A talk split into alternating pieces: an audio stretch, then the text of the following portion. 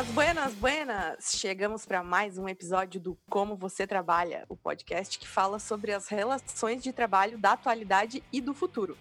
Eu sou a Márcia Breda e na outra ponta está o Tauan Pimentel. E aí, Tauan, como estão as coisas? How? Tudo bem, e você? Por aqui tá tudo bem, tá tudo tranquilo. É, acho que, que é legal a gente já falar que nós estamos no terceiro episódio. Na verdade é quarto, mas número 003. Oficialmente. Oficialmente 003. Pra quem já tá acompanhando desde o começo, já sabe quem que a gente é, já sabe como funcionam as coisas por aqui. Mas se você tá começando agora, chegou agora, vale bastante a pena voltar, ouvir os outros três episódios que a gente já gravou. Ou se não quiser também, tiver com preguiça, não tiver paciência, não tiver tempo, dá o play e deixa rolando que acho que você vai gostar também. É isso aí, é isso aí. Sempre lembrando que esse podcast aqui que a gente tá gravando é um produto do Adoro Home Office, que é o meu blog, e da Home, que é a empresa do Tauan, que ajuda outras empresas a implementarem o home office. Dito isso, introduções feitas, bora lá falar do assunto principal de hoje. A gente se propôs a falar sobre trabalho nesse podcast e hoje o papo vai ser sobre um, esse formato moderninho que, que tá na moda e ao mesmo tempo gera ainda bastante polêmica. A ideia é falar um pouco sobre a vida de freelancer compartilhar as nossas experiências e trazer um pouco da visão do lado empresarial da contratação de freelas também. Mas para dar início a isso tudo, temos uma convidada super especial hoje. Conta aí, Márcia, quem que é? Ai, sempre dá um frio na barriga receber visita, né? E aqui no podcast é a mesma coisa. A gente tá começando, então conversar com os especialistas é sempre um desafio. Mas para esse episódio, que a gente vai falar sobre freelancer. É, a gente convidou uma amiga que manja tudo de frila, que é a Luciane Costa, do blog Vivendo de Frila. Ela é jornalista e, além de manter o blog, também trabalha como freelancer há cinco anos. Bora lá bater esse papo.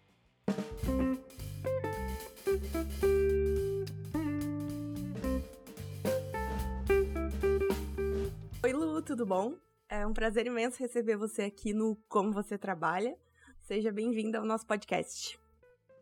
Oi, obrigada. Estou super feliz de estar participando, inclusive porque é a primeira vez que eu participo de um podcast, então super legal que é no Como Você Trabalha e sobre um tema que para mim é, é, meu dia a dia, é minha vida há cinco anos, como vocês falaram.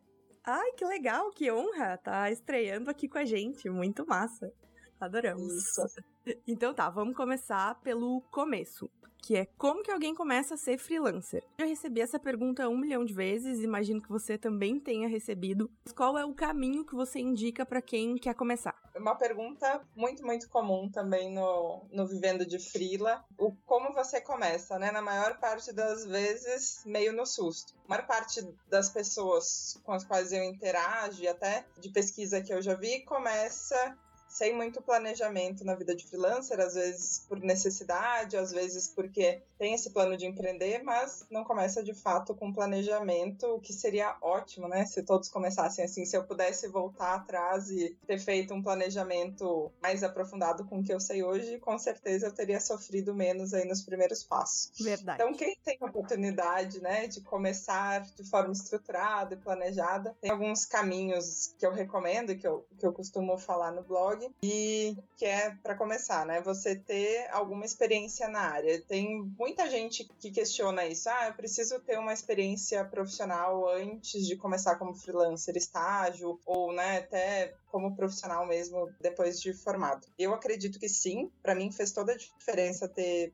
uh, experiência na área que eu trabalho hoje, que é marketing digital, porque primeiro pelo dia a dia, né? Pela, pela execução das atividades, que é muito mais fácil você saber como gerenciar um projeto sozinho, totalmente sozinho, quando você conhece muito bem aquela atividade. Em segundo lugar, porque você conhece muito mais da dinâmica de uma empresa, de atendimento ao cliente, de relacionamento, de condução de projeto, de realização de reunião, relatório, todo esse dia a dia dentro de empresa que né, dificilmente você vai saber sem ter tido uma experiência profissional antes. Então, para mim esse é o passo número um. Assim, se você tiver como ter uma experiência profissional antes, estágio ou trabalho formal, antes de, de apostar na carreira como freelancer, com certeza você já sai aí uns passos na frente, até em termos de precificação.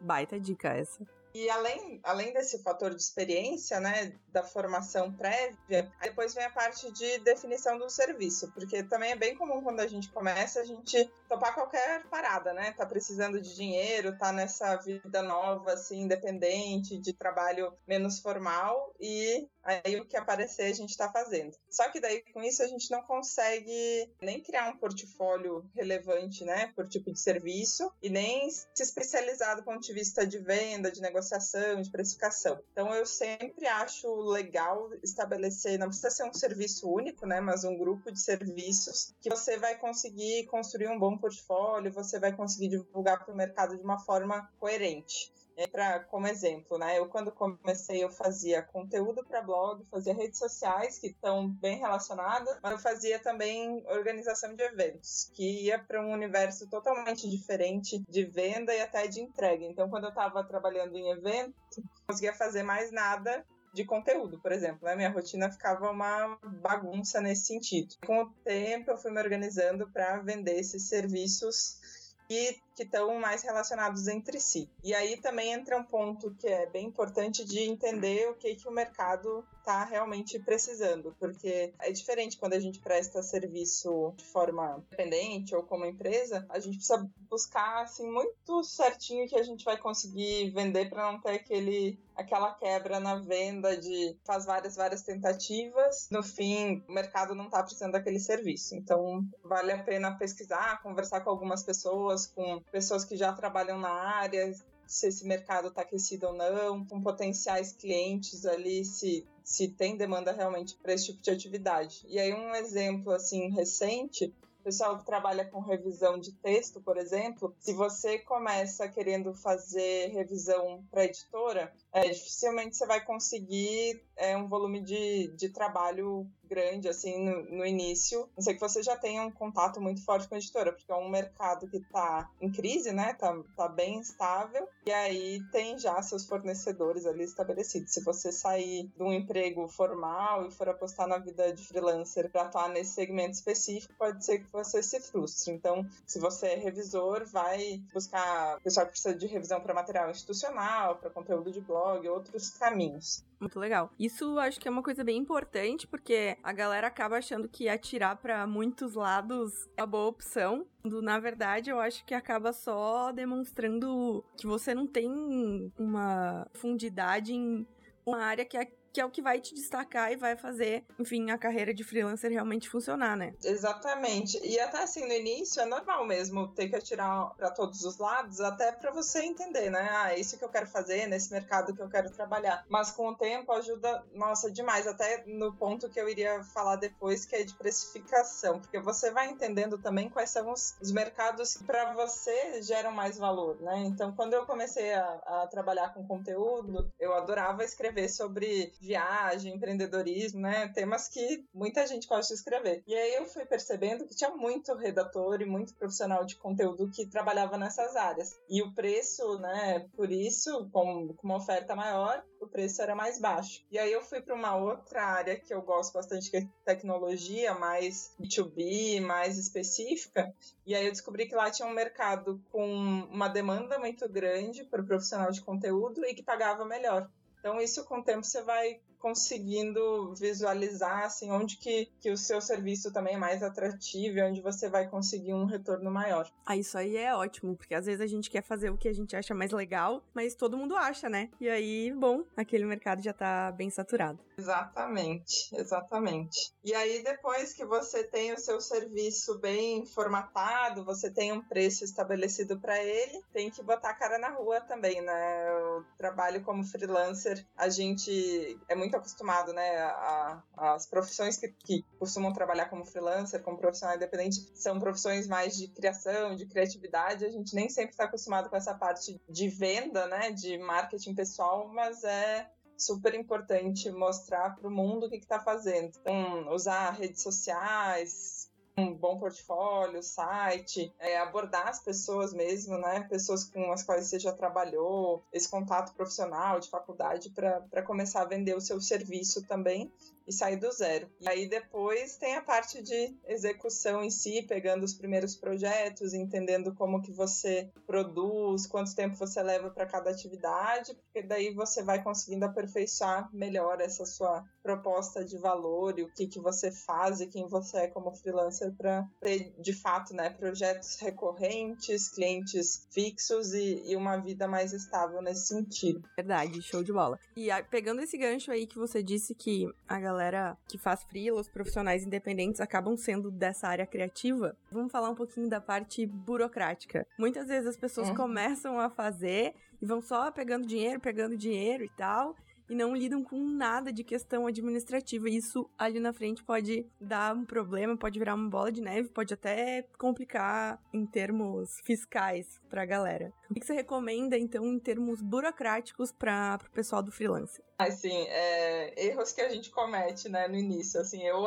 é, uma das coisas que eu fiz foi abrir a minha empresa, meu mês, sozinha, seguindo um tutorial na internet. Daí eu fiz uma coisinha errada, né, e acabei ficando dois meses sem emitir nota fiscal e, consequentemente, sem conseguir receber, né? Então, para todo mundo que estiver começando e for abrir a sua empresa, que é um dos pontos importantes assim de burocracia, quem quer sabe que quer trabalhar como freelancer, abrir uma empresa em seu nome, pode começar como meio que a carga tributária é, é mais baixa, né? Acho que é por volta de 60 reais por mês uh, o imposto único, é, busque ajuda, né? A gente tem o Sebrae, que é uma entidade que, que dá um suporte gratuito para quem, quem vai abrir empresa. Tem alguns contadores que fazem atendimento gratuito também para quem vai abrir o MEI na abertura da empresa. E tem contabilidades também, essas contabilidades online com valor bem mais acessível que podem dar uma ajuda muito grande nesse início de, de burocracias né, que a gente tem no início da atividade. E aí tem que ser muito, assim, muito humilde para entender que, que a gente não consegue aprender tudo na internet, né? Porque é um assunto, contabilidade, essa parte fiscal é, é muito chatinho mesmo. Cada cidade tem sua regra para abertura de empresa, para alvará. Aí a gente tem mudança sempre, né? Praticamente todo ano muda alguma coisa na legislação em relação à atividade que pode ser MEI, em relação ao faturamento, emissão de nota. Então, é, contar com ajuda especializada, quando possível, é sempre maravilhoso, ótimo, para garantir que você não vai fazer nada que depois vai gerar algum tipo de multa, algum tipo de problema para você, que vai ser mais difícil de resolver com certeza. E aí, um outro ponto também que eu até estava pensando hoje, por acaso, caso que eu estou observando esse movimento de contas digitais, né? Que hoje a gente tem, antigamente era Nubank, mais uma outra opção. A gente tem milhares de opções de, de conta gratuita, inclusive PJ, né? Então não tem por que mais manter a mesma conta no banco para o que você recebe e o que você tem de seus gastos pessoais. Abre uma conta PJ ou mesmo pessoa física num banco digital diferente que você não vai ter taxa de transferência e taxa de tarifa bancária mesmo, mensal, começar a organizar desde o início o que você recebe como freelancer, o que vai ser o seu lucro mensal, né? Seu salário, seu lucro mensal, já ajuda bastante também a, a começar a ver as empresas de uma forma diferente, separar o que precisa ficar em caixa, né? Assim, do tipo, estragou o computador, preciso comprar um novo, preciso mandar fazer cartão de visita, essas coisas, e esse dinheiro vai sair da sua conta empresa e o que vai sair da sua conta pessoa física, até para você conseguir ver os gastos bem separadinho. Então, uma coisa que eu, que eu comecei a perceber assim, era quanto que eu gastava de Uber indo para reunião. Eu tava levando isso no meu gasto custo de vida pessoal. E daí eu olhava todo fim do mês assim, nossa, como Ai, eu gastei em Uber injusto, esse mês. né? Mas é, fazia parte, né? É, então. E aí, tudo bem, né? Tudo bem, porque se eu, se eu orcei no projeto que eu ia na reunião de Uber, né? Enfim, tá tudo certo ó, aumentado o Uber, mas não, não dá pra gente ir misturando os gastos assim, ajuda bastante separar. Até isso aí que você falou por último é bem importante. Quando for precificar, mandar proposta, incluir até onde é o o lugar do freela, ver quanto você vai gastar de Uber, quantas reuniões você vai fazer e tal, porque isso são coisas que de repente fazem diferença. Você não vai cobrar a mesma coisa de um cliente que é do outro lado da cidade para um cliente que é do lado da sua casa, né? Exatamente. No meu caso, que moro em São Paulo, o cliente que eu vou de metrô pago R$4,20, do cliente que eu vou ter que pegar um Uber de 50 reais, às vezes, né? Um lugar que não é fácil de chegar de transporte público. Faz bastante diferente, diferença na precificação e, e às vezes até uma forma de negociar valores com os clientes, né? E, e até negociar essa questão de, de ter o trabalho mais remoto. Ah, então a gente tem uma reunião presencial por mês e o resto a gente faz por call ou tem um, um adicional, né? De deslocamento, enfim, porque é, o, ainda é muito valorizado o contato presencial, reunião presencial, pelo menos eu sinto isso aqui é, com os meus clientes e tenho tentado levar todo mundo para reunião via Skype, via ferramenta de videoconferência para economizar nesse sentido também. Pô, legal. E Lu, o que, que, você acha que é a pior parte? Vamos falar primeiro da coisa ruim, né? O que, que é a pior parte de ser frila? O que, que é a melhor parte de ser frila? Uma coisa, não dá pra escolher duas. não, a, os tops. os tops, tá bom. Eu não vou falar então de finanças como a pior, porque daí vai ficar muito, muito clichê falar da outra, né? que também é clichê, da solidão. Ah, ah é eu, eu, gosto muito de, de trabalhar com pessoas, assim, então uma das coisas que, apesar de gostar de ficar sozinha, eu gosto muito de trocar ideias sobre trabalho, enfim, então eu senti muito isso no início de ter com quem trocar uma ideia, sabe? Tipo, ah, será que isso que eu tô pensando aqui faz sentido, não faz sentido? Será que é uma boa estratégia? Eu tô com esse problema, como resolvo, né? Sem, sem ser o próprio cliente, né? Para validar a estratégia. Eu sentia bastante falta disso, tanto é que esse motivo me levou a trabalhar um tempo alocado em agência, como freelancer também, e daí eu vi, não, a questão não era estar no ambiente de trabalho conversando com outras pessoas, era só trocar ideias, experiências experiências. Eu comecei a trabalhar com alguns parceiros para sanar essa minha dor, assim, mas ainda hoje é o que eu, que eu sinto mais, solidão no dia a dia de trabalho mesmo, de ter com quem compartilhar conquistas e, e desafios e problemas. mas tem outras saídas que não seja voltar pro, pro mercado tradicional, né? Olha aí, você já, já encontrou um jeito de, de fazer seu próprio time.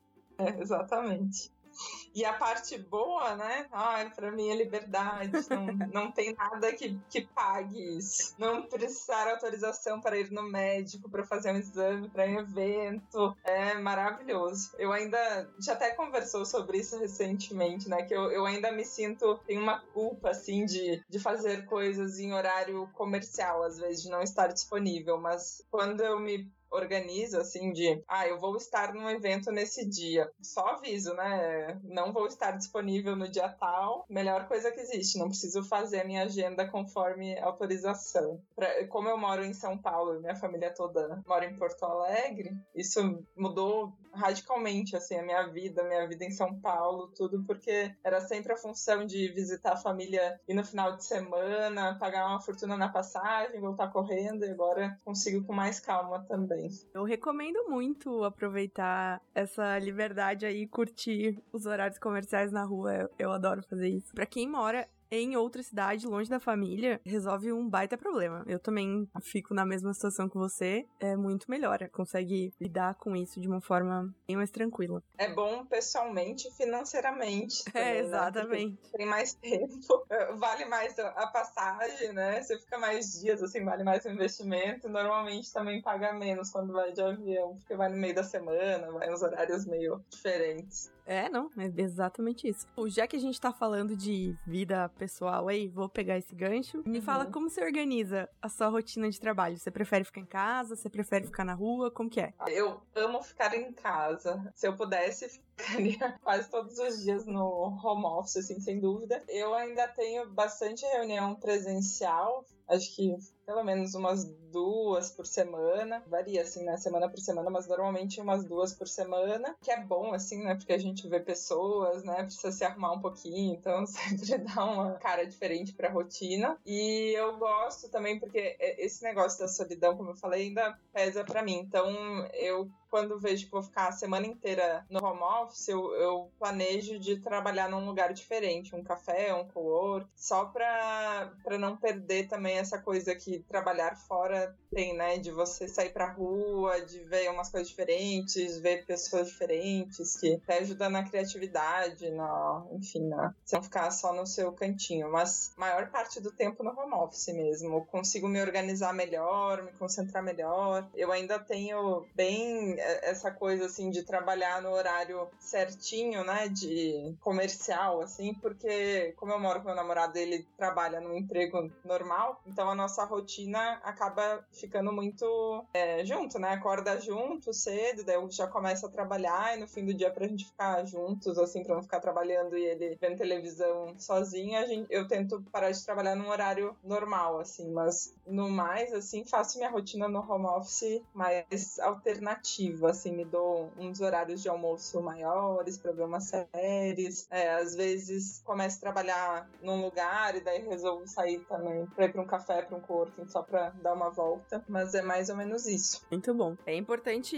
ressaltar esse lance do horário, né? Porque muita gente que trabalha em casa, ou às vezes até trabalha em coworkings, mas tá trabalhando de forma independente, acaba trabalhando muitas horas, passa absolutamente todas as horas trabalhando. Até saiu uma pesquisa recentemente sobre isso. Fala que a galera do home office, enfim, produz mais, mas acaba trabalhando mais. Acho bem importante ter essas marcações de horário, né? Porque a vida, enfim, não é só trabalhar. É que eu acho interessante que trabalha mais uma produtividade maior. Então eu acho, né, que a estafa, assim, no fim do dia é ainda maior, porque você tá no escritório, sei lá, numa empresa nossa, você tem a pausa do cafezinho, você sai para caminhar para almoçar, e às vezes no home office você não tem tanta pausa, né? Você senta para trabalhar, para para almoçar, volta e para no final do dia, às vezes o pessoal vira a noite trabalhando. Então, é bem preocupante, assim. Eu, eu já fiz umas loucuras, assim, de virar noite, mas, mas graças a Deus tenho conseguido me organizar para não fazer mais isso. Isso aí. O corpo não aguenta. Recomendamos. Recomendamos organização, né? É, exatamente. Organização e conseguir chegar num, assim, num patamar de você cobrar um valor pelo seu serviço que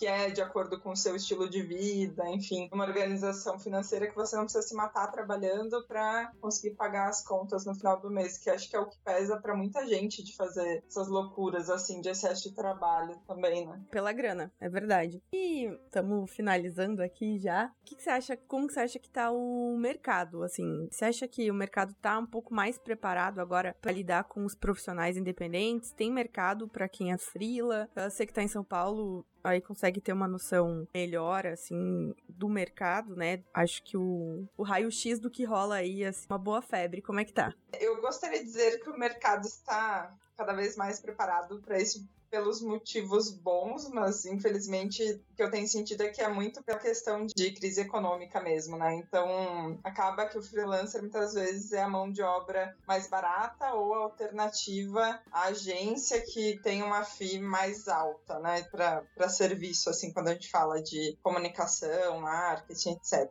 Em São Paulo eu sinto que tem aceitação maior do que em outros mercados, que, que eu já tive cliente de Rio Grande do Sul, Santa Catarina, Brasília, então uns lugares assim diferentes. Acho que São Paulo realmente está mais preparado até do ponto de vista assim de estilo de trabalho, dessa questão de trabalho remoto, até do tipo de prestação de serviço. Acho que aqui é, é, já é mais conhecido, mas eu acho que a gente, nossa, tem um caminho super longo para percorrer aqui no Brasil ainda de em relação ao que, que é o freelancer, qual é o, o modelo de trabalho. Então, freelancer não é para trabalhar na agência oito horas por dia, né? É, PJ de agência, é um profissional independente mesmo, que tem seus pro próprios projetos, trabalha né, no seu espaço, presta serviço e não é um, um funcionário. Da mesma forma, também não é mão de obra super barata para você fazer algum tipo de projeto. Acho que a gente tem que construir essa imagem de mão de obra especializada mesmo, e, e aí é um, é um trabalho tanto de quem é freelancer, né, de, de não, faz, não tratar o freelancer o freela como, como bico, né? Então, ah, só tô fazendo isso pela renda extra e vou fazer de qualquer jeito e não vou entregar no prazo e vou sumir, como a gente sabe que acontece, mas também do ponto de vista de quem contrata, de, de como vai se relacionar com esse profissional. É um desafio, assim, mas é, pelo menos a gente tem o, assim, a, a cultura e o termo, o conceito, acho que está avançando, o pessoal está conhecendo mais, mas ainda tem uma confusão aí no mercado de o que é, como trabalha, o que faz. acho que a gente vai evoluir ainda.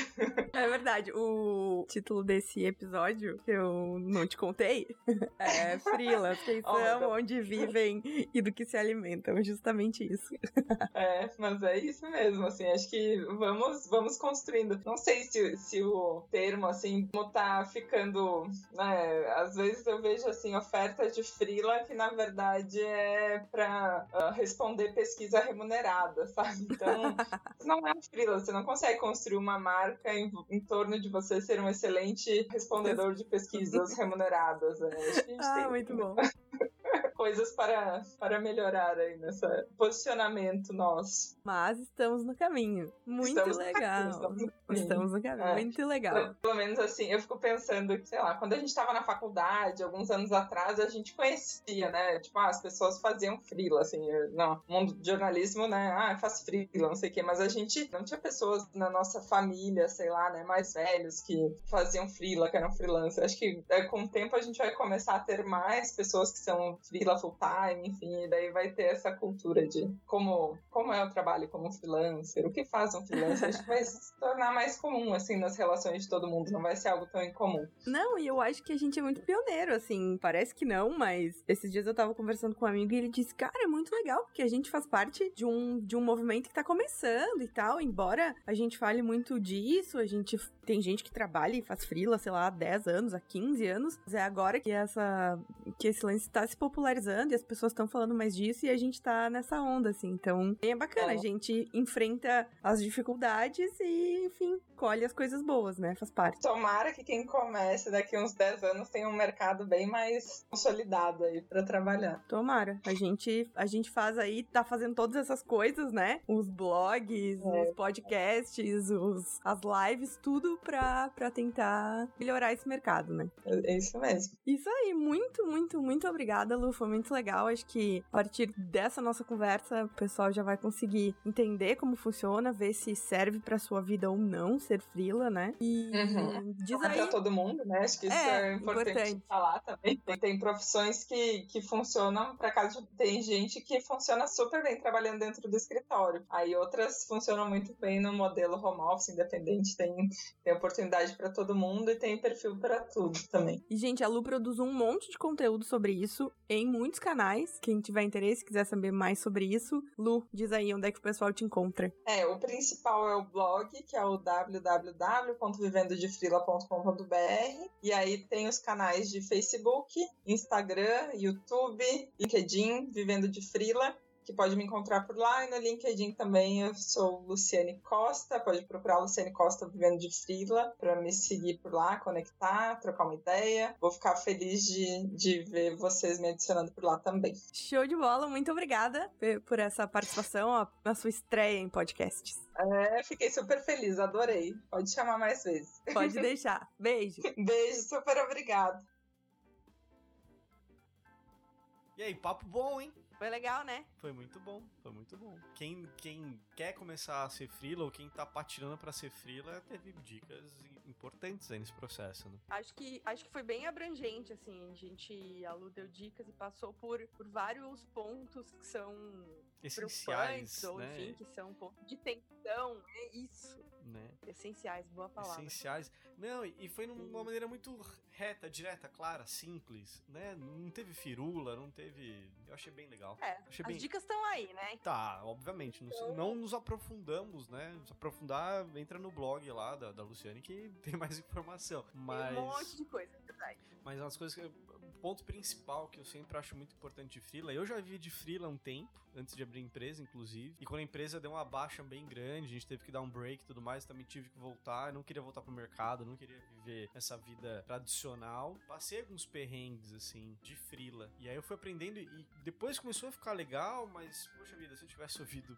um pouquinho mais antes sobre isso, teria me estruturado melhor. E essa história de entender que precisa se preparar, é uma empresa, é um pouquinho mais sério, não é só um quebra-galho. Se você realmente quer trazer dinheirinho para casa, é uma dica excepcional, assim, tem, tem que fazer isso. É muito importante se organizar, saber exatamente o que você faz bem, vender da maneira correta, saber precificar. Tudo que vocês conversaram ali foi, puxa, coisas que eu aprendi, né, batendo cabeça. É verdade, acho que foi um bom resumo aí do, do que fazer pra, pra vida de freela ser um pouco mais fácil, não ser tão complicada, tão difícil. Sim. Esse é, é um tema polêmico, legal, mas polêmico, tem muitos pontos de tensão aí e acho que a gente pode falar deles agora na nossa Batalha dos pontos. Batalha dos pontos. Você começa? Ponto, primeiro ponto é seu. Do último episódio Eu fui eu que começo. falei.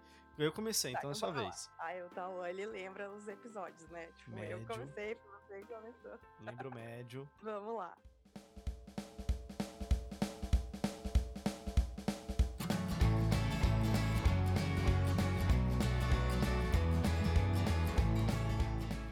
Cara, pra mim, um dos principais pontos de, de ser frila é que eu acho para muitas profissões ainda é o jeito que você consegue ganhar mais dinheiro. Pra mim, isso assim é um ponto que, que conta bastante a favor é, de você trabalhar como frila, que é você consegue fazer muito mais dinheiro sendo frila do que sendo funcionário é, de uma empresa, assim, mesmo que você, não sei, eu, eu no, no, no meu círculo, assim, eu vejo que a galera que o que é, tá fazendo carreira, trabalha 10 anos na mesma empresa, às vezes não ganha que a galera que tá aí trabalhando como profissional independente, como profissional autônomo, trabalhando bem, né? Ganha. Então, pra mim, ainda eu, quando, assim, bate aquela vontade de, ai, tô cansada de ser frila, eu penso, porra, mas eu não vou fazer esse tanto de dinheiro em- sendo funcionário em nenhum lugar. E ao mesmo você tempo, eu acho que sim, mas tem que tomar cuidado pra não ser mais uma daquelas propagandas enganosas de internet. Trabalhe pouco e ganhe muito.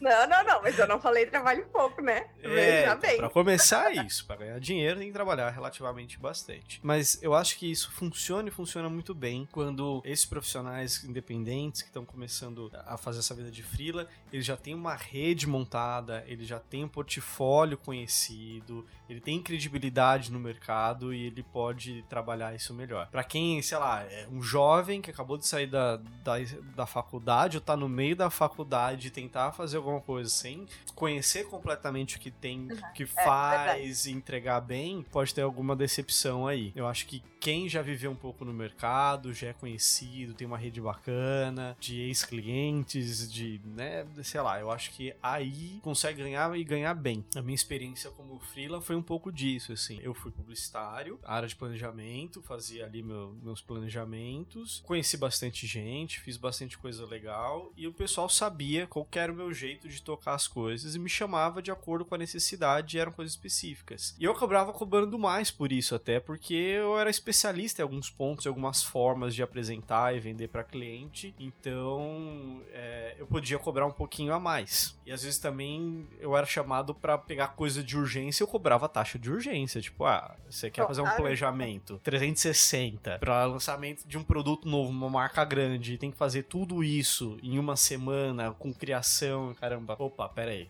É, é- é o valor vezes três. então, É então dá pra fazer sim, eu concordo com você, mas eu acho que faz parte ter a rede e ser um bom profissional, ser especialista no que faz. Isso vai, vai realmente trazer ainda mais dinheiro. É, acho que sim. Acho que a maturidade nesse ponto faz, faz bastante diferença. Tanto que a gente vê uma galera, exatamente isso que você falou, assim, a galera saindo da faculdade e tal. Já eu recebo direto mensagem da galera, tipo, ah, tô me formando, quero trabalhar em casa. E eu acho que é muito arriscado, assim, porque sem nenhuma experiência, você vai ser. Você pode até trabalhar em casa pra uma empresa, mas se, você vai ser frila, é difícil. E aí a galera acaba achando que não dá, que não dá dinheiro. Mas eu acho que a maturidade e a rede de contato é essencial trabalhar com profissionalismo, enfim, mas eu acho que dá para fazer dinheiro sendo Não, freela. dá pra fazer, dá pra fazer. Nessa época que eu pegava freela aí, eu- e era legal, porque eu trabalhava e tinha um pouco mais de liberdade. Então eu podia fazer o freela e na semana seguinte que eu terminei, eu ficava de boas. Porque,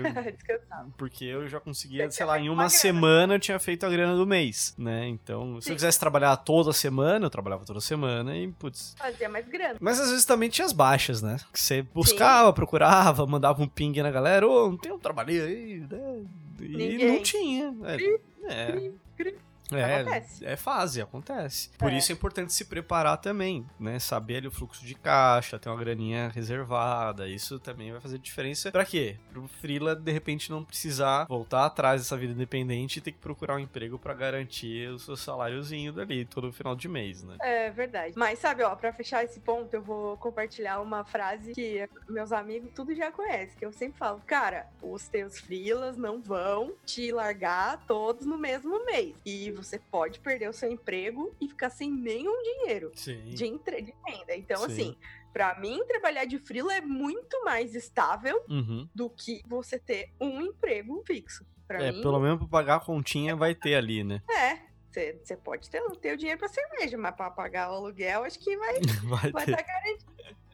Mas acho que tem uma diferença grande também na forma que você comercializa o seu serviço, né? No meu caso, eu, eu não tinha um cliente fixo e fazia algo fixo. O meu era muito Sim. mais pontual. Então, às vezes, eu passava uns perrengão mesmo, assim, de tipo. Puta, não, não tem trabalho, cara. N- não tem. Aí eu, eu tinha uma reservinha que me ajudava e tal. Mas Isso, eu né? sempre fui muito mais pontual, assim. Puta, é esse job pra isso, pra semana que vem, corre um, dois, três, valendo. E era isso. Então. A galera do design é- é- vive muito assim, né? Com Vive. job que entra, enfim, que é mais um pouco mais estável. É, quem é mais Mas de conteúdo t- geralmente consegue manter um feed de um cliente ou outro, né?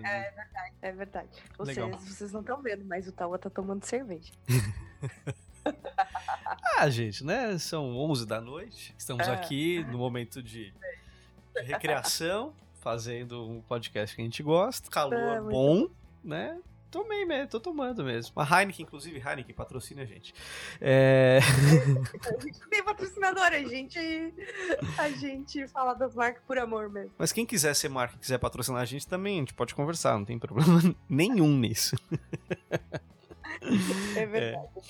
Agora, é, falando aí nessa questão de dar dinheiros ou não, eu já vou engatilhar meu outro ponto aqui. É, da precarização do trabalho nesse processo. É, uma É, é uma bosta. Às vezes por questão de, das pessoas não se organizarem e precisarem de um dinheiro pra pagar sua continha, acaba aceitando fazer coisas que, poxa vida, geralmente a gente não aceitaria. E tem outros pontos também, justamente isso que a gente já falou, que são os, os jovens, sem muita experiência Tá começando, é. e que, poxa vida, não sabe o seu valor, não sabe corre- cobrar o valor correto das coisas e acaba, enfim, fazendo algo por um valor muito barato e acaba baixando a régua dos custos, né? Então, você vai lá entrar uma concorrência, o cliente ele falou com três, quatro frilas e sempre vai ter um uma pessoa sem muita experiência e sem, sem saber lidar com valores também, que vai trazer um valor que pode ser irreal. E isso acaba gerando uma precarização do trabalho. E, e para ser muito honesto, no começo, quando eu fazia faculdade ainda e tudo mais, eu pegava uns freelas ainda, mesmo sendo empregado, e muitas vezes eu não sabia como cobrar. E teve algumas vezes que acabou, eu achei que não ficou tão bom, eu nem cobrei. Ué, era ali minha vivência. Eu achei que não dei conta do negócio, porque eu não tinha tanta experiência nisso. E, tipo, ah, a pessoa não gostou muito, então vamos fazer o seguinte: não me paga. Valeu a experiência, obrigado pela oportunidade de, de tentar. É, aí é difícil concorrer com você, né? Que nem cobra. Aí é mais difícil. Mas o que você acha É dessa famoso- precarização? O que, que você vê nisso? É assim? o famoso PJ 1500 das agências, né? Eu acho, eu tenho uma impressão, assim, às vezes, de que esse universo, que era o que eu trabalhei, que você trabalhou também de agência, ele é muito específico e, assim, talvez seja dos mais precários que a gente conhece por aí, porque eu costumo Acho pior que ele conversar só com... Uber. É, acho que sim, mas aí é, é outro formato, né? Porque porque porque PJ de agência ele tem que bater ponto, né? Então, pô, a galera é PJ, tem lá que cumprir hora, não tem férias, não tem nada. E eu, e, e eu, eu vejo que, que em outros mercados, a galera do direito, galera da contabilidade, galera de banco, enfim, Isso é bem absurdo, assim. Eu, eu, eu nunca vou esquecer que eu, eu já fui eu já fui PJ, não era 1500, mas já fui. E aí. Eu já fui PJ é, também. A minha mãe ficava. A minha mãe ficava. Tipo, ela falava, tá, mas daí, como você vai fazer? Você não tem, você não tem fundo de garantia. E eu falava, mas mãe, eu, é isso eu não tenho emprego, né? e, e, e, eu fui durante o tempo, assim, e ela, e ela ficava espantada, porque ela falava, cara, eu nunca vi isso. Então eu acho engraçado e acho que assim, esse mercado de agência ainda é muito pior. Muito pior, assim, do que, do que outros mercados. E a galera acaba se submetendo em épocas que não tem emprego. O que, que a galera vai fazer? Vai fazer. Vai fazer Uber, vai, vai fazer, Rap, vai fazer agência PJ, vai fazer o que tiver, ué. É. Né? Tem arroz é feijão em é, casa. Né? Acho que isso é prova de que não deu muito certo como, quanto humanidade, né? um pouco. É, o capitalismo, ele não é tão simples assim. é difícil. Tem umas armadilhas. Tem umas armadilhas, mas é, o que é importante a gente entender também é o mercado como um todo, né? E aí eu vindo com uma visão mais de empresa, corporativa e tudo mais, o que acontece? Geralmente, a empresa grande, ela não contrata o freela. Ela sempre tem um intermediário que fechou o contrato. Então o freela acaba sendo muitas vezes o quarteirizado da grande empresa. Até por questões jurídicas, enfim, tem um monte de razões implícitas assim, né? E poxa vida, eu acho uma pena isso. Porque as grandes empresas e os, os freelas perdem muita coisa interessante, o um contato direto e um, uma valorização mais importante, uma economia mais importante para as empresas também, por não poder, teoricamente, juridicamente, ou há um risco maior para as empresas grandes poderem contratar diretamente pessoas especialistas no que fazem, sabe? Voltando de novo ao mercado de agência, a agência hoje, o que, que tem acontecido? Eu acompanho bastante, tem muitos amigos publicitários e tal, por ter sido publicitário. As agências estão enxugando, não consegue dar conta de, né, de colocar todo mundo, pulverizou a quantidade de especialistas na comunicação. Então, você tem uma pessoa especialista em rede social Y, outra na X, outra na W. Uhum. A forma. E você não consegue manter todo esse time à disposição dos seus clientes, porque os clientes estão te apertando cada vez mais, porque há uma crise, então o, departamento de compras precisa fazer uma concorrência que vai, sabe, tirar o sangue. E, cara, o que eu vejo muito é grandes profissionais, pessoas muito boas de agência, hoje não querem mais trabalhar fixamente numa agência. Querem poder trabalhar no que é especialista, no que é bom, no segmento que atua bem, que conhece bastante e ser o melhor nisso. E ter a liberdade de poder trabalhar para outra agência, para outro cliente, experimentar coisas diferentes e ao mesmo tempo também tirar uma semana sem precisar passar três noites na semana virando a noite com a criação para entregar aquele job que, poxa vida. Então, tá tendo essa mudança. Eu espero que no futuro possa as grandes empresas contratarem diretamente os freelas. Eu acho que seria uma coisa muito, muito legal. O que, que você acha? Eu acho que seria massa mesmo. Até já pegando um gancho aqui, no hum. ponto meu, ser especialista garante garante que, que você tenha mercado, né? Sim. Eu acho que é isso que faz diferença, assim, de você ser um profissional independente, autônomo, sim, titular um freela, e ou ser um freela por conta da circunstância. Pô, perdeu o emprego, sei lá, acho que você acaba tendo, são, são duas versões, assim, porque quem tá no sufoco, às vezes acaba se submetendo a, a situações mais precárias, acaba topando outras, outras coisas. Mas vai quem pro marketing já... multinível. É, vai fazer o que Que não é tem, é pirâmide, né? hein? não é, não vou falar nomes. É. Mas, enfim, a galera. Nossos advogados que... pediram pra não tocar nesse assunto. Não, não. é um pi. Mas, enfim, a galera que então que, que consegue ter esse patamar, esse nível mais especialista, assim, eu acho que, que tá melhor posicionado. E sim, para mim isso é ainda um ponto que falta de avanço justamente esse, porque eu acho que rola às vezes muito contato de freela direto com o cliente, uhum. mas às vezes não rola com as empresas, porque as empresas não precisam de repente ter um especialista em Snapchat é, o tempo inteiro, mas ele vai precisar só para desenvolver um job X. Então chama lá alguém que é especialista nisso e que pode, inclusive, aí a vantagem. Eu fico só falando das vantagens de ser freela, né? Porque eu hum. adoro. E é você poder escolher, tipo, o projeto que você quer trabalhar. Sim. Né? Eu, por exemplo, ah, eu não topo o projeto que eu acho que é mau caráter, sabe? Sim. Se o cara vem e fala, sempre alguém fala, eu sempre brincava, alguém falava, tá, mas se chegar um cara e falar, eu sou o cara que vai, sei lá, fazer um coisa de petróleo, vai poluir tudo, você quer trabalhar comigo? Não, não quero, não, nem me mostra o seu dinheiro. A Tati, É, minha esposa, ela, né, que já. Episódio qual? Já foi entrevistada? 01 ou Já foi, 02? Episódio 01. 01, tá? Ouçam. 01. Ela trabalha com empatia, ela tem toda uma questão o mundo, bióloga, vegetariana, empatia, né? E ela não trabalha para determinadas marcas, Que sabe? legal. Eu não vou É ajudar né? uma indústria do cigarro, não vou ajudar uma indústria, né, que maltrata animais e tudo mais para vender mais produtos, sabe? Ela não faz É. isso. Ela não faz E essa- isso. E essa é uma escolha que, que você só consegue ter quando você é um profissional independente e que já tem uma, uma- um certo patamar, um certo nível de especialidade. Pra mim, é quanto, quando você consegue. Até foi uma coisa que a Lu falou, né? Pô, Uhum. Quando você começa, você faz muitas coisas, depois você vai enxergando qual é o seu nicho, e aí Sim. você vai ficando muito especialista naquilo, e aí as empresas, enfim, as marcas começam a te localizar e te identificar enquanto especialista daquilo. Eu acho que a gente ainda não tá nesse ponto das empresas chamarem direto, assim, eu eu fico eu ficava fico pensando, pô, as empresas deviam ter um time de freelas, um banco de dados de freelas assim, e tipo, bah, precisei aqui, aciona a Márcia pra fazer esse job agora e beleza, vou pagar aqui depois, sabe? Mas é, é muito melhor ser um freela recorrente e tal. Isso eu ainda vejo que não acontece, ao meu ver. Não acontece, e aí, olhando para um lado corporativo, tem algumas questões, principalmente jurídicas mesmo, né? Geralmente esses freelas não têm uma empresa completamente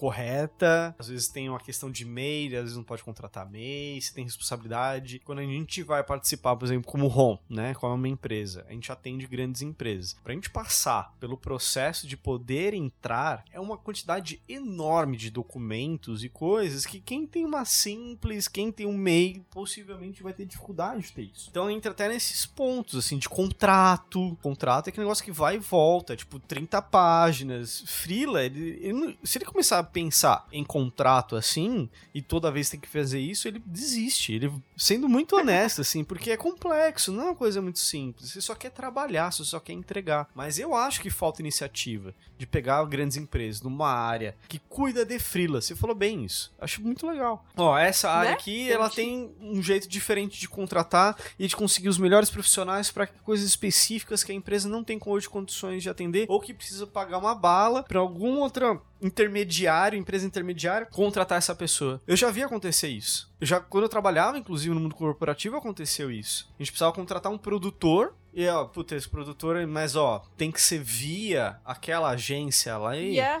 porque ela é a única homologada na empresa aqui. Não dá, porque até contratar a pessoa, passar pelo processo burocrático, homologar, começar a brigar com essa pessoa por questão de custo, essa pessoa pula fora. Ou não vai dar tempo, é, é muito difícil. É, É. verdade. entendeu? Mas eu acho que falta.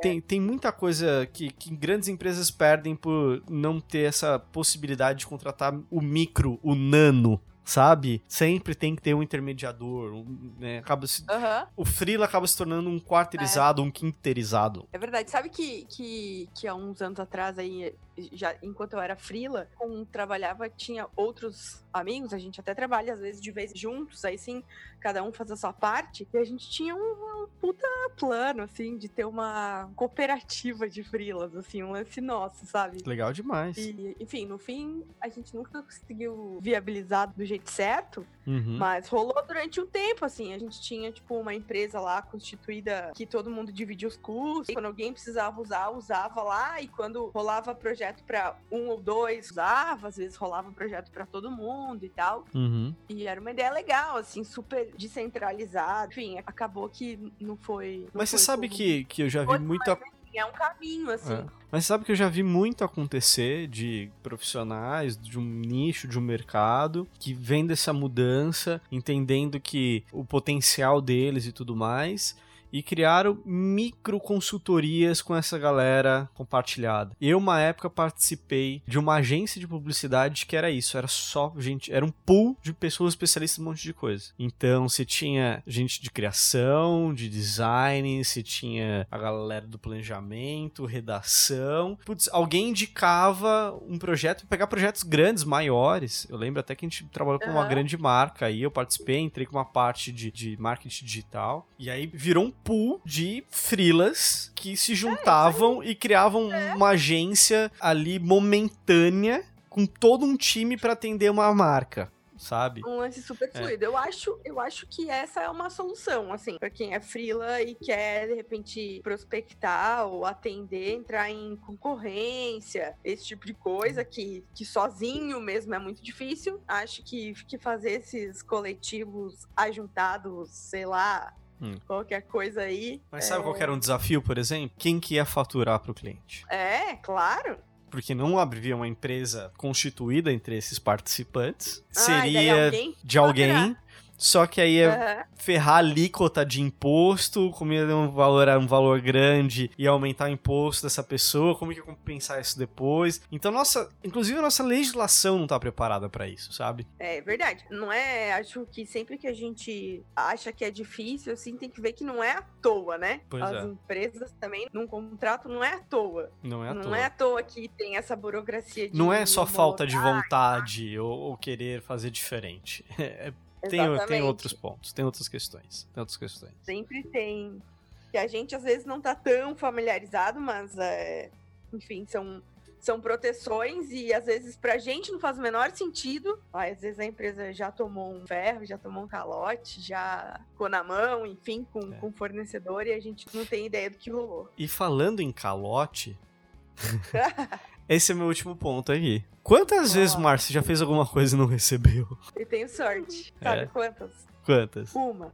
Uma. Boa. Eu já tomei alguns calotes. É, já tomou? Já tomei. Eu tenho sorte, tenho sorte. Eu, eu, eu sei que é que o meu número é baixo, assim, porque eu só tive um job que. Não, eu já tomei alguns e, sei lá, no quarto ou quinto aí eu aprendi a ter que fazer um, um contratinho simples e fazer assinar e discriminar o que, que eu tinha que entregar, quando e quando eu tinha que receber. Mas, cara, teve uma galera que eu até desisti, assim, de. Não, porque aí vale, não vale o desgaste, né? É. Mas acho que essa preparação aí de levar a sério esse contrato de trabalho é importante para os dois lados, justamente por isso, né? Uhum. Porque às vezes só na confiança.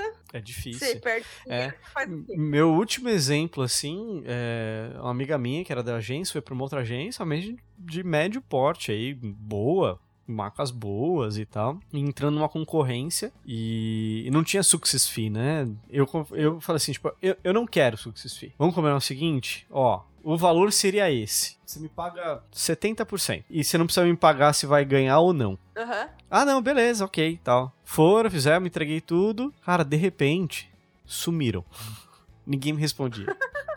Aí Sério? fui ver, fui descobrir, minha amiga com uma super vergonha por ter me indicado. Ah, então, perdeu a concorrência, eles não vão pagar, velho. É, concorrência é um negócio super delicado, né? E depois tiveram a cara de pau de dois meses depois me ligar e, e, e pedir outro job, assim. Ah, se você não tem vergonha. Não falei, tem, né? Mano, falei tanto. Eu falei tanto. Aí quiseram me pagar retroativo. Falei, meu, na moral, some! pra não dizer não enfia naquele lugar. Mas eu tomei uns calotes. Então, assim, ó, dica, frilas. Pega um contratinho na internet aí. Faz a galera assinar um papel de pão que isso já vale alguma coisa. já ajuda em alguma é, coisa. É verdade. Já dá um pouquinho mais de medo, assim. E cobrem. Dê valor para você, assim. Se você fez, por mais que a pessoa não tenha gostado, às vezes não é culpa sua. Eu vivi um pouco disso lá no começo, como eu falei, né? É, às vezes o briefing. O briefing foi ruim. Pois é. é. As coisas mudaram. Às vezes tem cliente maluco que muda de ideia a cada cinco minutos. E aí você faz uma coisa e agora não é. Então, assim, se valorizem também, viu, gente? Né? Quem for viver de frila, quem vive de frila, faça isso, porque é muito importante. E aí, olha só, eu adoro pegar ganchos. É. Esse, vamos aí, para encerrar o, esse bate-papo, esse lance de se valorizar é muito importante, porque às vezes as pessoas elas são frilas, mas elas acabam se posicionando como funcionário uhum. do contratante. E é uma coisa muito louca, porque é, eu recebo com frequência essa pergunta. Várias vezes, sempre que eu abro a caixinha de pergunta lá no Adoro, as pessoas me perguntam isso. Ah, como estabelecer limite com o cliente? Ou eu vejo a galera falando, pô, eu tenho cliente que me manda mensagem 10 horas da noite e tal. E, eu acho que isso tudo passa por estabelecer regras claras e, e deixar claro que você é um prestador de serviço e não é um funcionário. E eu acho que isso acaba rolando muito mais quando é direto com o cliente do que com grandes empresas, assim. Eu, eu tenho a impressão. Uhum. Mas cliente direto que a galera manda WhatsApp às 10 da noite, às 6 da manhã, enfim. Acho que tem que aprender a dar uns nãos, assim, e se posicionar enquanto profissional, porque senão a galera toma conta mesmo. A galera acha É. que você tá trabalhando 24 horas por dia e dá-lhe. E assim, quebrar um galho por uma coisa específica, uma urgência que surgiu, putz, é até legal da sua parte ter esse pouco dessa disponibilidade, porque o freela tem um Claro. pouco disso, de você tá ali, né, presente, é diferente de um fun- funcionário. Você tá prestando serviço ali, às vezes pontual, então você tem que mostrar ali até pra conseguir outros, dar uma fidelizada, enfim. Mas ao mesmo tempo, tem que tomar cuidado com isso, de colocar em contrato, inclusive, o horário, de qual horário, qual horário você vai atender. Você vai estar disponível em que canais. Né? Exatamente. Quantas reuniões presenciais você vai ter? Aquilo, outro ponto ali que a gente falou na conversa com a Lu, assim, isso faz diferença até quanto você vai cobrar, o tempo que você vai gastar, Sim. é, o tempo de deslocamento, enfim. Mas é, é, isso é, é importante, assim, tentar ler o cliente, tentar entender, assim, quando você pode falar não, quando você não pode. Porque às vezes, pô, o cara tá numa emergência, aconteceu um negócio lá na empresa dele, ele precisa de você, pô, se- você vai quebrar esse galho, se você puder, enfim. Sim. Tiver disponível, você vai fazer. Agora, você viu lá e você viu que, que aquilo, tipo, não é urgente, dá um gelo, não responde. Ignora. Sabe? Assim, é, às vezes dá medo de não responder, mas ignora, responde no outro dia, em horário comercial, enfim, que é o jeito que você vai conseguindo educar o cliente. Porque Hum. às vezes ele não mandou por porque ele queria que você respondesse na hora. Ele mandou porque era o tempo que ele tava pensando naquilo. E ele queria Porque tirar ele- da cabeça dele Exatamente. pra botar pra fora. Exatamente. Né? Se você entra na Então, neura aí de que gente- precisa re- atender, putz, dica. Exatamente. Peguem outro celular, coloque outro chip, um pré-pagozinho. O seu horário, desliga. um número. Desliga. E ter um número Profissional. É um número freelancial. Ai, É ai. verdade. Mas eu, eu gosto, sabe, pra, pra, pra encerrar essa parte, eu, eu gosto muito dessa vida de freela. Pra mim, ela funciona muito bem. É, pra quem não sabe, eu sou jornalista e trabalho com produção de conteúdo. E tenho, consigo ter clientes recorrentes, né? Uhum. Faço jobs que são. Inclusive, eu adoro gente home office, é- a Márcia A é gente é parceiro. nossa fornecedora, parceira, né? Olha aí, olha aí. Olha aí. E eu gosto muito, assim, eu gosto muito de ter essa liberdade de eu ter um amigo que tá. que, que chamou pra participar de um job lá que era fazer uma ação pra Sandy. E aí eu, tipo, ah, que legal, parei tudo fui fazer, pô, era muito legal, né?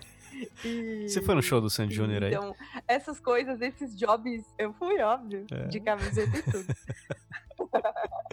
eu- Faixa na essa- cabeça ou sem faixa na cabeça? Essa é a pergunta mais Faixa importante. na cabeça, claro. Então, Claro que tinha Então tá faixa na aprovado. cabeça. Então tá aprovado. E eu acho que essa permite justamente isso, assim, essa possibilidade de você fazer coisas que são diferentes, que são legais e que te dão um, tipo, um gás, uma vontade de continuar trabalhando, fazem a coisa ficar mais dinâmica. Eu adoro. Às vezes, confesso que tenho preguiça, assim, dessa parte burocrática, sabe? Uhum. Vira e mexe, eu penso, tipo, ó, queria que alguém me contratasse pra eu não precisar mais emitir nota, fazer boleto todo mês e tal. Para aí depois eu penso que eu ganho dinheiro e tudo bem, segue o baile. É, segue o baile, segue o Você baile. sente saudade de quando você era frila? Olha, é, não, acho que eu tô em outro momento da vida, assim, mas independente disso, se caso, por exemplo, não der certo com a empresa ou eu seguir outros caminhos, eu acho que dificilmente Não, eu não, dar. conseguiria voltar. Vai dar, vai dar, tranquilo. Mas acho que dificilmente eu conseguiria voltar a modelos tradicionais e, e trabalhar com freela e fazer essas coisas, ter essa liberdade pra mim, eu acho que seria alguma coisa que se encaixaria mais com a minha vida. Desde quando eu saí do mercado tradicional, da forma tradicional de trabalhar, eu segui ou com, com a minha empresa ou fazendo freela. E funcionou bem das duas maneiras, sabe? Então, hoje eu não tenho mais saudade, mas por muito tempo, às vezes eu pegava um freela ou outro só pra matar uma saudade e fazer um planejamento de agência, assim, sabe? que legal. e fazer uma né? grana extra, assim. Eu lembro, por exemplo, acho que a última vez que eu peguei um freela deve ter uns três anos. Tava sem cliente, tava para fechar um monte de coisa e tudo mais. E eu ia viajar, e aí pareceu assim, ó, freela, são quatro dias, precisa entregar um negócio desse tamanho. Eu basicamente varei quatro noites. E ganhei um valor pra pagar, tipo, muitas coisas legais na viagem, sabe? E Ah, quatro dias legal. não, não mexeu no meu dia a dia, na minha rotina, porque eu tava esperando clientes aprovarem coisas. Então, assim, naquela época foi muito legal. Eu acho que o caminho que eu segui daqui pra frente, eu não seguiria mais no modelo tradicional, eu iria pra essa linha de ser especialista em alguma coisa e, e focar nisso e trabalhar da maneira que eu achar que deva trabalhar. Que é o mais parecido do freela possível. Eu acho que não tem outro modelo diferente. Eu acho que eu, eu seguiria dessa maneira, independente, com, com toda certeza. É, que é o modelo que a gente acredita, é o modelo que a gente acha que vai ser o futuro. Não é Sim. mesmo? Sim. Acho que cada um vai poder, quando tudo for equilibrado, né? Não haver exploração, as pessoas saberem o seu valor e tudo mais, eu acho que esse seria o mundo ideal. Pra todo mundo fazer aquilo que se sente melhor, que é especialista e, e ganhar por isso e ter a liberdade e não ficar preso a uma coisa só sempre. Quem sabe no futuro isso realmente aconteça. Espero que sim. A gente, a gente se esforça pra isso. É isso aí. Legal. Legal.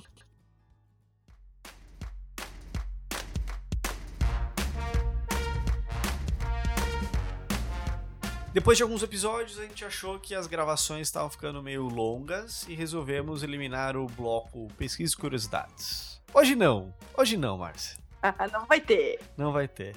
É, nesse episódio não vai rolar, mas assim, talvez nos outros não tenham. Agora, se você achar que deva ter, manda pra gente, né? Que a gente volta.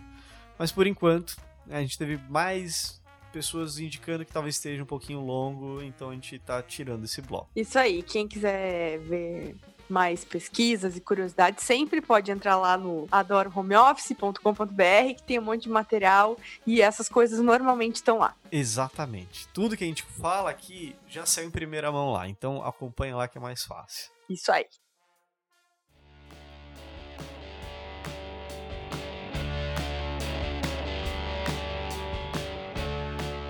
E agora vamos para nossa participação dos ouvintes com a pergunta. Eu coloquei lá no, no nosso Instagram Hum. pra galera mandar pergunta sobre Frila. E aí separei uma da arroba designer Karine Martins. Arroba É designer, verdade. underline, Karine com K, underline Martins, pra quem quiser buscá-la. Deve Ah, ser uma tá frila, se precisar de designer, tá aí. Muito De bem, nada, muito viu, bem. Karine?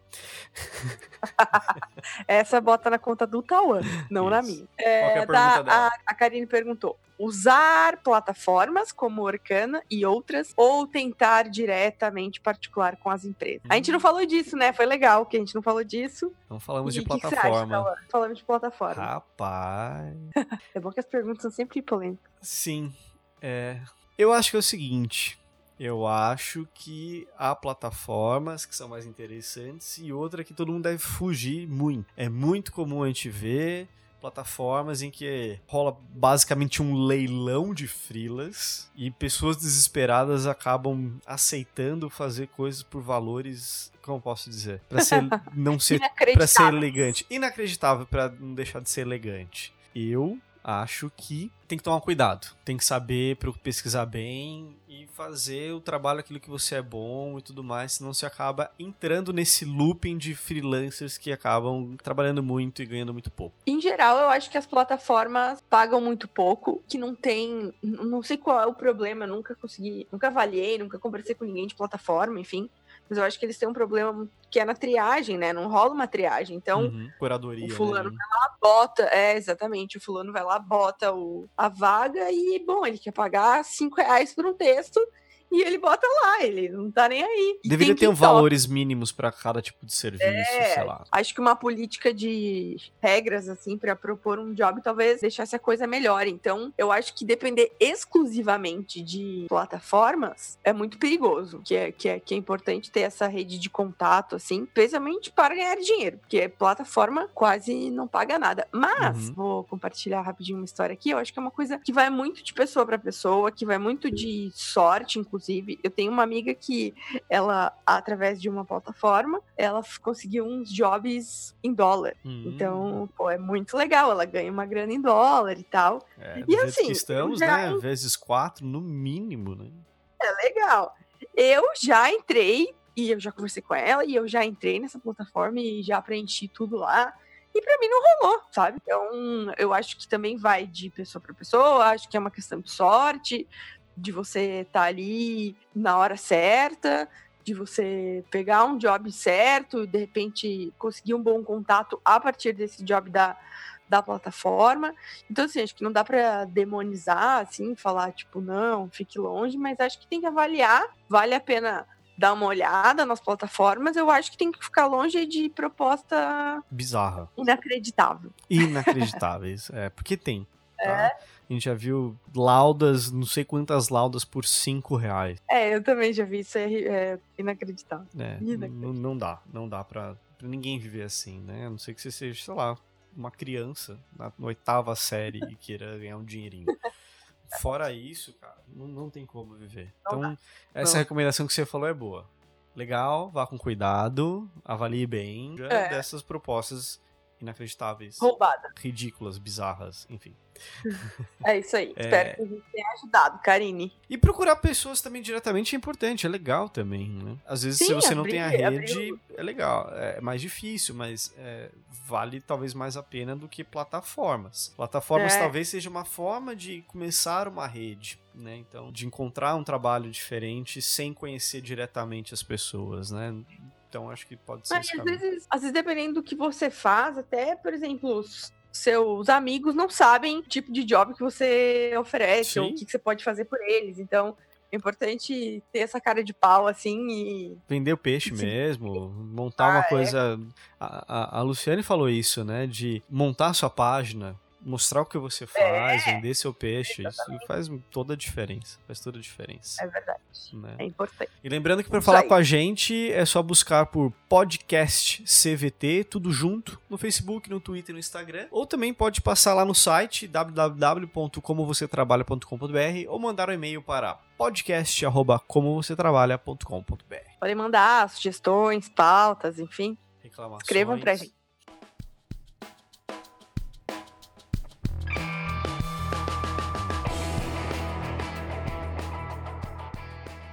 Já estamos terminando essa edição do Como Você Trabalha. E agora é aquela hora das nossas dicas aleatórias. E vou começar pela minha dica, porque pegando esse gancho aí de freelancers, eu vou indicar uma plataforma que ensina muitas coisas. Muita gente aí quer ser freela, não sabe o que fazer. Eu assinei vocês já devem ter ouvido. Eu assinei a Alura, Alura Cursos Digitais, não sei como é. É. A Lura aí que patrocina um monte de podcast, não patrocina o nosso, não é o caso, esse não, não é o publi, mas poderia, poderia ser, mas não é. Poderia liberar a gente aí de umas licenças só pra Vocês gente podem poder... chegar na Lura e, e para eles saberem que a gente falou deles. Isso. Mas o lance é que eu assinei eu, eu tinha, eu queria aprender é, umas habilidades novas, e, novas e melhorar aí minhas técnicas de programação e tal, aprender a mexer melhor no WordPress, essas coisas. Dei uma olhada lá e achei que valia a pena assinar. É um valor mensal que você paga e você pode acessar todos, todos, todos os cursos. É muito curso, gente. Eu fiquei chocada, assim. Eles têm trilhas, Uhum. de aprendizagem, enfim, de, de programação, especialmente de coisas de tecnologia.